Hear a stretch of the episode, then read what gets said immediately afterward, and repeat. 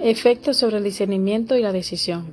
Cualquier cosa que disminuya la fuerza física debilita la mente y la vuelve menos capaz de discernir entre lo bueno y lo malo. Nos volvemos menos capaces de escoger lo bueno y tenemos menos fuerza de voluntad para hacer lo que sabemos que es correcto.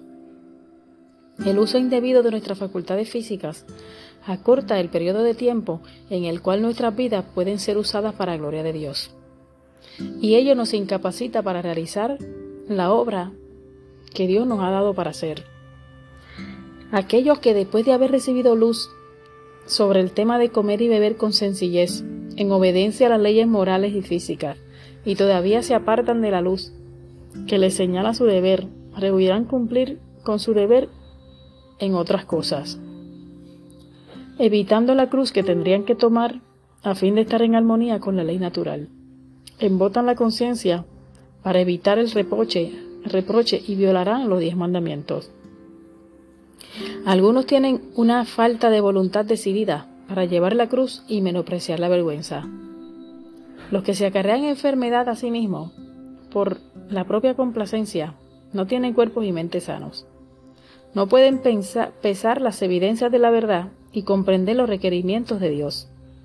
Nuestro Señor no extenderá su brazo hasta una profundidad suficiente como para elevar a los tales a un estado de, su estado degradado, mientras persistan en observar una conducta que los hunde aún más profundamente. Se exige que todos hagan lo que puedan para preservar cuerpos sanos y mentes sanas. Si ellos complacen un apetito grosero, y al hacerlo entorpecen sus sensibilidades y entorpecen sus facultades de percepción de manera que no pueden apreciar el carácter exaltado de Dios o deleitarse en el estudio de su palabra, pueden estar seguros de que Dios no aceptará una ofrenda indigna, más precisamente de lo que aceptó la de Caín. Dios exige que se limpien a sí mismos de toda inmundicia de la carne y del espíritu, perfeccionando la santidad en el temor de Dios. Después que el hombre haya hecho todo lo que está de su parte para propiciar la salud, negándose a complacer el apetito y las pasiones groseras, a fin de poder poseer una mente sana y una imaginación santificada, con el propósito de poder rendir a Dios una ofrenda en justicia, es salvado solo por un milagro de la misericordia de Dios, como lo fue el arca sobre las aguas tormentosas. Noé había hecho todo lo que Dios le pidió al confeccionar el arca segura. Luego Dios realizó lo que el hombre no podía hacer y preservó el arca por su poder milagroso. Al abusarse del estómago complaciendo el apetito, constituye la fuente fructífera de la mayor parte de las pruebas de la iglesia. Los que comen y trabajan intemperada y irracionalmente hablan y actúan irracionalmente. Un hombre intemperante no puede ser un hombre paciente. No es necesario tomar bebidas alcohólicas para ser intemperante. El pecado de comer con intemperancia, de comer muy frecuentemente, en demasiada cantidad y alimentos ricos y malsanos, destruyen la acción saludable de los órganos digestivos y afecta el cerebro y pervierte el juicio, impidiendo el funcionamiento racional y sereno y saludable del pensamiento y la acción. Por lo tanto, con el propósito de que los hijos de Dios se hallen en un estado aceptable ante Él, donde puedan glorificarlo en su cuerpo y en su espíritu, que son de Dios, deben negarse con interés o con celo y con celo a complacer su apetito y deben ejercer la temperancia en todas las cosas. Pueden entonces comprender la verdad en su belleza y claridad. Pueden ponerla en práctica en sus vidas Así, por medio de una conducta juiciosa, sabia y recta, no darán a los enemigos de nuestra fe ninguna ocasión de que estos censuren la causa de la verdad. Hermano y hermana G, despertaos os ruego. No, no habéis recibido la luz de la reforma pro salud, ni habéis actuado de acuerdo con ella. Si hubierais restringido vuestro apetito, os habríais ahorrado mucho trabajo extra. Y lo que es de una consecuencia vastamente mayor. Habréis preservado mejor vuestra salud física y un grado más elevado de fortaleza intelectual para apreciar las verdades eternas. Tendréis un cerebro más claro para pesar las evidencias en favor de la verdad estaréis mejor preparados para dar una para dar a otros razón de la esperanza que hay en vosotros. Algunos han expresado desprecio por esta obra de reforma y han dicho que era del todo innecesaria. Esta fue una excitación para distraer la mente de la verdad presente. Han dicho que el asunto eran llevado a los extremos. Tales no saben lo que hablan. Mientras hombres y mujeres que profesan piedad están enfermos desde la parte superior de la cabeza hasta la planta del pie, mientras sus energías físicas, mentales y morales se hayan debilitadas debido a la gratificación de un apetito pervertido y los excesos de trabajo, ¿cómo pueden ellos pesar las evidencias en favor de la verdad y comprender los requerimientos de Dios? Si sus facultades morales e intelectuales se hallan en tenebrecidad, no pueden apreciar el valor de la expiación o el exaltado carácter de la obra de Dios, ni deleitarse en el estudio de su palabra. ¿Cómo puede un diséptico nervioso estar siempre preparado para dar respuesta con mansedumbre en favor de quien le pida una razón de la esperanza que hay en él? ¿Cuán, cuán pronto podría una persona tal estar confundida y agitada debido a una imaginación enferma y ser inducida a ver las cosas en un enfoque totalmente erróneo? y por falta de mansedumbre y tranquilidad de carácter que caracterizó la vida de Cristo, ser inducido a deshonrar su profesión mientras contiende con hombres irrazonables. Viendo las cosas desde un alto punto de vista religiosa, religioso, debemos ser reformadores cuidadosos para ser semejantes a Cristo. Vi que nuestro Padre Celestial nos ha otorgado, nos ha otorgado la gran bendición de la luz relativa a la reforma de salud para que obedezcamos las exigencias divinas y glorifiquemos a Dios en nuestro cuerpo y nuestro espíritu que son de Él, para que finalmente nos hallemos sin tacha delante del trono de Dios. Nuestra fe nos exige que elevemos la norma y que avancemos, aunque muchos objetan la conducta seguida por, por reformadores, por otros reformadores en pro de la salud. Ellos mismos como hombres razonables, deben hacer algo. Nuestra raza se encuentra en una condición deplorable y sufre enfermedades de toda especie. Muchos tienen enfermedades heredadas y sufren en gran manera a causa de los malos hábitos de sus padres. Sin embargo, siguen el mismo proceder erróneo con respecto a sí mismos y a sus hijos que fue seguido hacia ellos. Son ignorantes con respecto a sí mismos. Están enfermos, y no, y no saben que sus propios hábitos erróneos les están causando inmensos sufrimientos. Hay solamente unos pocos que hasta ahora han despertado lo suficiente como para entender cuánto, tiempo, cuánto tiene que ver los hábitos relativos al régimen alimenticio con la salud, su carácter y su utilidad en este mundo y, y su destino eterno.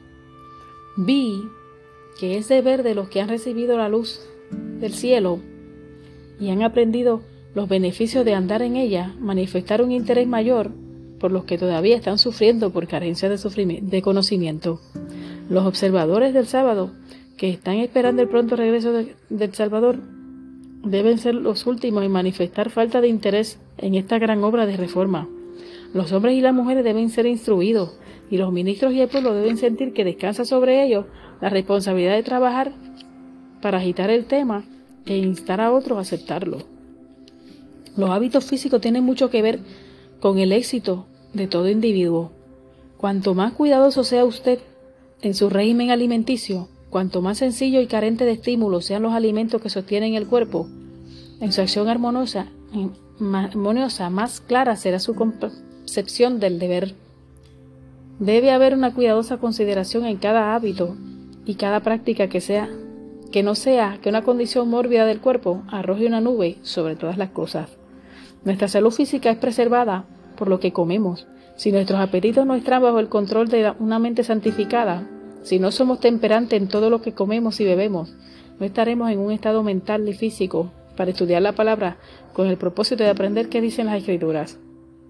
¿Qué haré para tener la vida eterna? Todo hábito malsano producirá una condición malsana en el sistema, y la delicada y viviente maquinaria humana, la maquinaria del eh, la, viviente maquinaria humana del estómago resultará perjudicada y no podrá realizar su trabajo debidamente. El régimen alimenticio tiene mucho que ver con la disposición a entrar en la tentación y cometer pecado.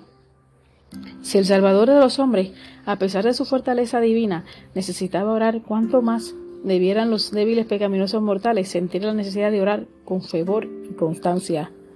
Cuando Cristo se veía feriamente asediado por la tentación, no comía.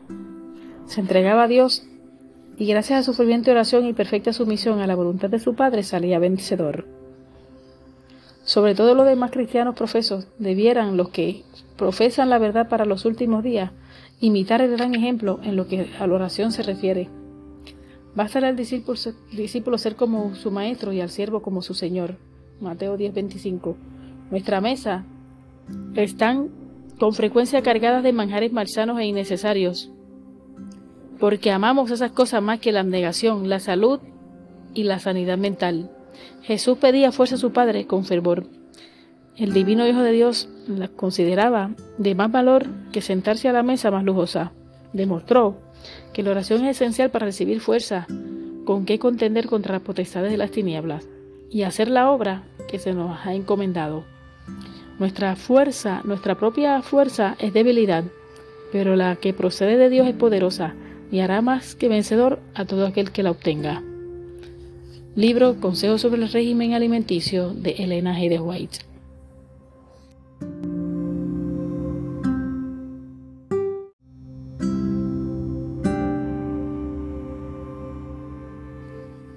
Efectos sobre el discernimiento y la decisión. Cualquier cosa que disminuya la fuerza física debilita la mente y la vuelve menos capaz de discernir entre lo bueno y lo malo.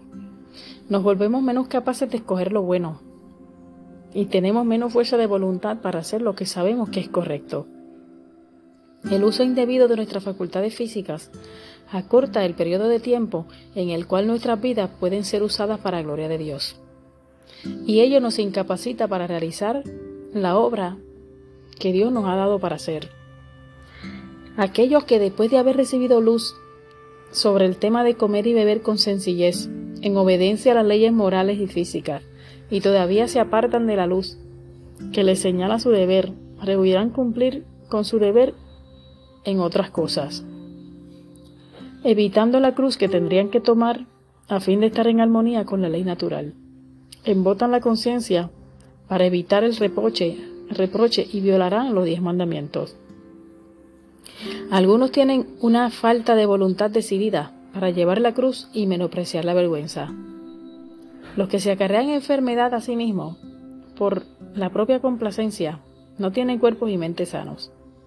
No pueden pesar las evidencias de la verdad y comprender los requerimientos de Dios.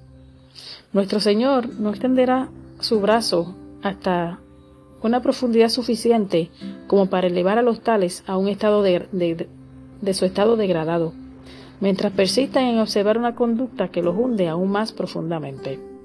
Se exige que todos hagan lo que puedan para preservar cuerpos sanos y mentes sanas.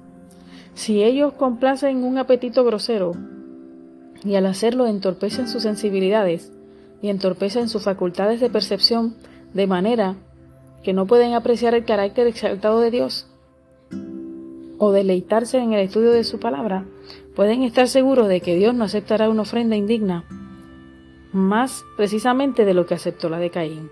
Dios exige que se limpien a sí mismos de toda inmundicia de la carne y del espíritu, perfeccionando la santidad en el temor de Dios. Después que el hombre haya hecho todo lo que está de su parte para propiciar la salud, negándose a complacer el apetito y las pasiones groseras, a fin de poder poseer una mente sana y una imaginación santificada, con el propósito de poder rendir a Dios una ofrenda en justicia. Es salvado solo por un milagro de la misericordia de Dios, como lo fue el arca sobre las aguas tormentosas. Noé había hecho todo lo que Dios le pidió al confeccionar el arca segura. Luego Dios realizó lo que el hombre no podía hacer, y preservó el arca por su poder milagroso. Al abusarse del estómago complaciendo el apetito, constituye la fuente fructífera de la mayor parte de las pruebas de la iglesia. Los que comen y trabajan intemperada y irracionalmente hablan y actúan irracionalmente. Un hombre intemperante no puede ser un hombre paciente. No es necesario tomar bebidas alcohólicas para ser intemperante. El pecado de comer con intemperancia de comer muy frecuentemente, en demasiada cantidad, y alimentos ricos y malsanos, destruyen la acción saludable de los órganos digestivos y afecta el cerebro y pervierte el juicio, impidiendo el funcionamiento racional y sereno y saludable del pensamiento y la acción. Por lo tanto, con el propósito de que los hijos de Dios se hallen en un estado aceptable ante Él, donde puedan glorificarlo en su cuerpo y en su espíritu, que son de Dios, deben negarse con interés o con celo y con celo a complacer su apetito y deben ejercer la temperancia en todas las cosas. Pueden entonces comprender la verdad en su belleza y claridad. Pueden ponerla en práctica en sus vidas. Así, por medio de una conducta juiciosa, sabia y recta, no darán a los enemigos de nuestra fe ninguna ocasión de que estos censuren la causa de la verdad. Hermano y hermana G, despertaos os ruego. No, no habéis recibido la luz de la reforma pro salud, ni habéis actuado de acuerdo con ella. Si hubierais restringido vuestro apetito, os habríais ahorrado mucho trabajo extra, y lo que es de una consecuencia vastamente mayor, habréis preservado mejor vuestra salud física y un grado más elevado de fortaleza intelectual para apreciar las verdades eternas. Tendréis un cerebro más claro para pesar las evidencias en favor de la verdad. Estaréis mejor preparado para dar una para dar a otros razón de la esperanza que hay en vosotros. Algunos han expresado desprecio por esta obra de reforma y han dicho que era del todo innecesaria. Esta fue una excitación para distraer la mente de la verdad presente. Han dicho que el asunto eran llevado a los extremos. Tales no saben lo que hablan. Mientras hombres y mujeres que profesan piedad están enfermos desde la parte superior de la cabeza hasta la planta del pie, mientras sus energías físicas, mentales y morales se hayan debilitadas debido a la gratificación de un apetito pervertido y los excesos de trabajo, ¿cómo pueden ellos pesar las evidencias en favor de la verdad y comprender los requerimientos de Dios? Si sus facultades morales e intelectuales se hallan en tenebrecidad, no pueden apreciar el valor de la expiación o el exaltado carácter de la obra de Dios, ni deleitarse en el estudio de su palabra. ¿Cómo puede un dispéptico nervioso estar siempre preparado para dar respuesta con mansedumbre en favor de quien le pida una razón de la esperanza que hay en él? ¿Cuán, cuán pronto podría una persona tal estar confundida y agitada debido a una imaginación enferma y ser inducida a ver las cosas en un enfoque totalmente erróneo, y por falta de mansedumbre y tranquilidad de carácter que caracterizó la vida de Cristo, ser inducido a deshonrar su profesión mientras contiende con hombres irrazonables. Viendo las cosas desde un alto punto de vista religiosa, religioso debemos ser reformadores cuidadosos para ser semejantes a Cristo. Vi que nuestro Padre Celestial nos ha otorgado, nos ha otorgado la gran bendición de la luz relativa a la reforma de salud para que obedezcamos las exigencias divinas y glorifiquemos a Dios en nuestro cuerpo y nuestro espíritu que son de Él, para que finalmente nos hallemos sin tacha delante del trono de Dios. Nuestra fe nos exige que elevemos la norma y que avancemos aunque muchos objetan la conducta seguida por, por reformadores, por otros reformadores en pro de la salud. Ellos mismos, como hombres razonables, deben hacer algo. Nuestra raza se encuentra en una condición deplorable y sufre enfermedades de toda especie. Muchos tienen enfermedades heredadas y sufren en gran manera a causa de los malos hábitos de sus padres. Sin embargo, siguen el mismo proceder erróneo con respecto a sí mismos y a sus hijos, que fue seguido hacia ellos. Son ignorantes con respecto a sí mismos. Están enfermos y no, y no saben que sus propios hábitos erróneos les están causando inmensos sufrimientos. Hay solamente unos pocos que hasta ahora han despertado lo suficiente como para entender cuánto, tiempo, cuánto tiene que ver los hábitos relativos al régimen alimenticio con la salud, su carácter y su utilidad en este mundo y, su destino eterno. Vi que es deber de los que han recibido la luz del cielo y han aprendido los beneficios de andar en ella, manifestar un interés mayor por los que todavía están sufriendo por carencia de, de conocimiento. Los observadores del sábado que están esperando el pronto regreso del Salvador deben ser los últimos en manifestar falta de interés en esta gran obra de reforma. Los hombres y las mujeres deben ser instruidos y los ministros y el pueblo deben sentir que descansa sobre ellos la responsabilidad de trabajar para agitar el tema e instar a otros a aceptarlo. Los hábitos físicos tienen mucho que ver con el éxito de todo individuo. Cuanto más cuidadoso sea usted en su régimen alimenticio, cuanto más sencillo y carente de estímulos sean los alimentos que sostienen el cuerpo, en su acción armoniosa, más clara será su concepción del deber. Debe haber una cuidadosa consideración en cada hábito y cada práctica que sea que no sea que una condición mórbida del cuerpo arroje una nube sobre todas las cosas. Nuestra salud física es preservada por lo que comemos. Si nuestros apetitos no están bajo el control de una mente santificada, si no somos temperantes en todo lo que comemos y bebemos, no estaremos en un estado mental y físico para estudiar la palabra con el propósito de aprender qué dicen las escrituras. ¿Qué haré para tener la vida eterna? Todo hábito malsano producirá una condición malsana en el sistema, y la delicada y viviente maquinaria humana, la, maquinaria del eh, la, viviente maquinaria humana del estómago resultará perjudicada y no podrá realizar su trabajo debidamente. El régimen alimenticio tiene mucho que ver con la disposición a entrar en la tentación y cometer pecado. Si el Salvador de los hombres, a pesar de su fortaleza divina, necesitaba orar, ¿cuánto más debieran los débiles pecaminosos mortales sentir la necesidad de orar con fervor y constancia? Cuando Cristo se veía fieramente asediado por la tentación, no comía.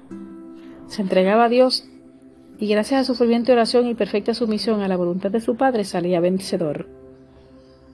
Sobre todo los demás cristianos profesos debieran los que profesan la verdad para los últimos días imitar el gran ejemplo en lo que a la oración se refiere. Basta al discípulo, discípulo ser como su maestro y al siervo como su señor. Mateo 10:25. Nuestra mesa están con frecuencia cargadas de manjares malsanos e innecesarios, porque amamos esas cosas más que la abnegación, la salud y la sanidad mental. Jesús pedía fuerza a su Padre con fervor. El divino Hijo de Dios la consideraba de más valor que sentarse a la mesa más lujosa. Demostró que la oración es esencial para recibir fuerza con que contender contra las potestades de las tinieblas y hacer la obra que se nos ha encomendado. Nuestra fuerza, nuestra propia fuerza es debilidad, pero la que procede de Dios es poderosa y hará más que vencedor a todo aquel que la obtenga. Libro Consejos sobre el régimen alimenticio de Elena G. de White.